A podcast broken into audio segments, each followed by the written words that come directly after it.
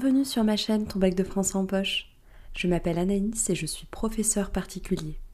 J'accompagne les lycéens dans leur préparation aux examens et concours.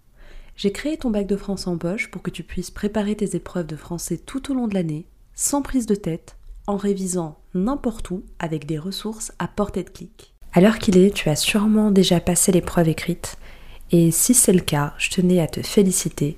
Vraiment bravo pour tout le travail fourni durant l'année. Euh, mais aussi pour le travail fourni pendant l'épreuve. Et puis, euh, je croise les doigts pour les résultats. Aujourd'hui, on se retrouve euh, pour parler de l'épreuve orale. Dans cet épisode, je reviendrai sur les deux parties de l'épreuve.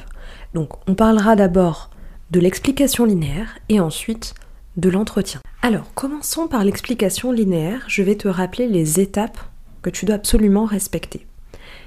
Ton explication doit commencer par une introduction. Dans cette introduction, tu vas commencer par, si tu le peux, une amorce, une accroche, vraiment quelque chose qui te permet d'entrer dans le sujet. Donc tu peux utiliser euh, par exemple une citation, une anecdote, etc. Ensuite, tu vas présenter ton auteur, donner quelques informations pertinentes à son sujet. Alors, les dates de naissance et de mort, franchement, on peut s'en passer. L'idée, c'est toujours de faire un lien avec ton extrait. Donc donner une information, par exemple, euh, de la vie de l'auteur, mais qui a un lien avec ton extrait. Euh, je sais pas, par exemple, sur les contemplations, si tu passes sur euh, Demain des lobes, le poème Demain des lobes, bah, tu peux, dans ton introduction, pardon, rappeler que la fille de Victor Hugo, Léopoldine, est morte, etc., que c'est un poème qui lui rend hommage, etc., etc. Voilà, ça c'est un lien pertinent. Voilà, la date de naissance, c'est pas vraiment euh, quelque chose d'indispensable à retenir. Alors, une fois que tu as présenté ton auteur, tu présentes son œuvre, donc le livre euh, euh, d'où est tiré ton extrait. Pareil, tu donnes quelques informations pertinentes si tu en as, sinon tu te contentes de rappeler voilà la date de publication. Et puis tu vas présenter ton extrait. Présenter l'extrait, c'est très important. Il va s'agir d'abord de le situer dans l'œuvre. Est-ce que c'est euh, l'incipit Est-ce que c'est l'excipit C'est la scène d'exposition? C'est bref, qu'est-ce que c'est? Clairement, il est situé où? Dans ton œuvre Ensuite, euh, tu vas pouvoir résumer ton extrait de manière efficace. Donc, un résumé de maximum 2 à 3 phrases, quoi. Faut vraiment aller droit au but. Ensuite, à ce moment-là, tu annonces que tu vas lire l'extrait et tu procèdes à la lecture. Bien évidemment, tu essayes vraiment de, donner ton maximum sur la lecture hein, pour aller choper les, points. Donc, lecture expressive, mets bien le ton. Essaye de, de, régler aussi ton débit de parole, ne parle pas trop vite. Il s'agit vraiment de poser chaque mot, d'accord pour, que, pour donner sens aussi à ton extrait. Euh, tu peux jouer avec les silences aussi. Une fois que tu as lu ton extrait, tu vas poser la problématique et annoncer ton plan. Toute cette partie-là, donc, ça correspond à l'introduction. Si tu as bien respecté toutes ces étapes, tu as une bonne introduction. Ensuite, il va falloir procéder au développement. Dans ton développement, tu vas présenter en fait les parties ou les mouvements du texte, donc le grand 1, le grand 2, éventuellement le grand 3 de ton texte. Pense bien à rappeler euh, à chaque fois que tu entres dans telle ou telle partie. Alors bien évidemment, tu le fais de manière subtile. Il ne s'agit pas de dire bon, on va voir le grand 1, on va voir le grand 3. Non, il faut vraiment amener ça de manière délicate. Donc tu vas dire nous allons euh, commencer par voir que nanani nanana ou euh, nous, nous, allons voir à présent. Bref, tu trouves une formule, un connecteur logique qui te permet d'amener progressivement euh, vers telle ou telle partie, mais il est très important que ton examinateur comprenne bien que tu passes d'une partie à une autre. Donc il faut faire des transitions et il faut bien marquer, moi je pense qu'il faut vraiment bien marquer une pause quand tu annonces euh, tel axe pour bien laisser à l'examinateur le temps de comprendre et de percuter que là, on rentre dans le grand 1 ou on sort ou on entre dans le grand 2, etc. Bien faire tes transitions, bien amener tes titres d'axe. Ça, c'est très important pour le développement. Donc, pense à utiliser des connecteurs logiques. Et si c'est pas assez euh, naturelles chez toi, note-les sur ton brouillon, vraiment tu les encadres pour bien les repérer quand tu pourras faire ton passage et pas oublier de, d'utiliser ces connecteurs logiques. Ensuite, ce qui va être très important sur ton développement, c'est d'avoir à chaque fois, euh, dans chaque partie, si tu peux des sous-parties, c'est encore mieux, mais si tu n'en as pas, tant pis. Mais en tout cas, à chaque fois, d'avoir plusieurs idées qui vont étayer euh, euh, ton, ta partie, en fait, hein, qui vont développer ce, que tu, voulais dire dans cette partie. Et chaque idée va se décomposer avec une figure de style, une citation très précise du texte.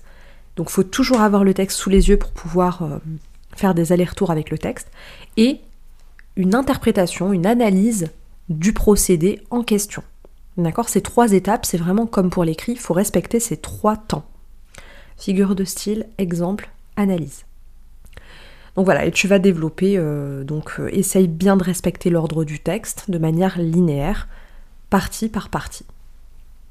Voilà pour le développement. Donc le plus important, c'est d'avoir bien annoncé tes axes, de bien euh, mettre en valeur tes transitions, bien utiliser à chaque fois euh, une idée qui est bien argumentée avec une figure de style, un exemple et une analyse. Voilà pour ton développement. Donc pense à bien suivre l'ordre du texte, c'est primordial, je le répète, mais ça c'est vraiment la base. N'oublie pas, c'est une explication linéaire. Donc on ne part pas dans tous les sens. Et enfin, tu vas avoir donc un temps de conclusion. Cette conclusion, elle se déroule en deux parties. D'abord un bilan de ce que tu as pu euh, faire, euh, de ce que tu as pu faire en fait, en disant bah voilà, euh, voilà ce qu'on a pu voir, voilà ce qu'on a pu remarquer finalement, voilà ce qui se détache clairement de, notre analyse. Donc tu vas répondre aussi à ta problématique initiale. Et un deuxième temps d'ouverture. Vraiment, fais ce temps d'ouverture parce que ça va t'apporter un point déjà, mais surtout parce que c'est facile en fait. Comme les textes, tu les as vus dans l'année, il y a forcément euh, d'autres textes sur lesquels tu vas pouvoir rebondir. D'accord? Il y a forcément euh, un autre texte de la séquence euh, qui peut entrer en écho avec ton extrait. Donc vraiment fais-le, c'est pas très difficile et ça va t'apporter un point, puis tu termines en fait en beauté. Donc voilà pour ton explication linéaire. Respecte bien euh, l'ordre linéaire. Essaye d'avoir un débit de parole normal, ne parle pas trop vite et pas trop lentement non plus. Hein. Et essaye surtout de respecter tes 10 minutes. Donc je te conseille d'avoir une montre euh, à portée de main, enfin plutôt à portée euh, de regard, pour bien pouvoir, pour bien pouvoir en fait rythmer ton, oral. Donc ça c'est pour la partie explication linéaire. Je ne parlerai pas du tout de la partie grammaire parce que ça c'est vraiment Enfin voilà, ça c'est vraiment euh, quelque chose que tu peux faire de ton côté. Pour la partie entretien, j'espère que tu as pu euh, y penser euh, durant l'année, que tu as pu travailler cette partie-là en amont, puisque c'était plutôt simple. À partir de l'œuvre que tu avais choisie, tu pouvais faire ton exposé.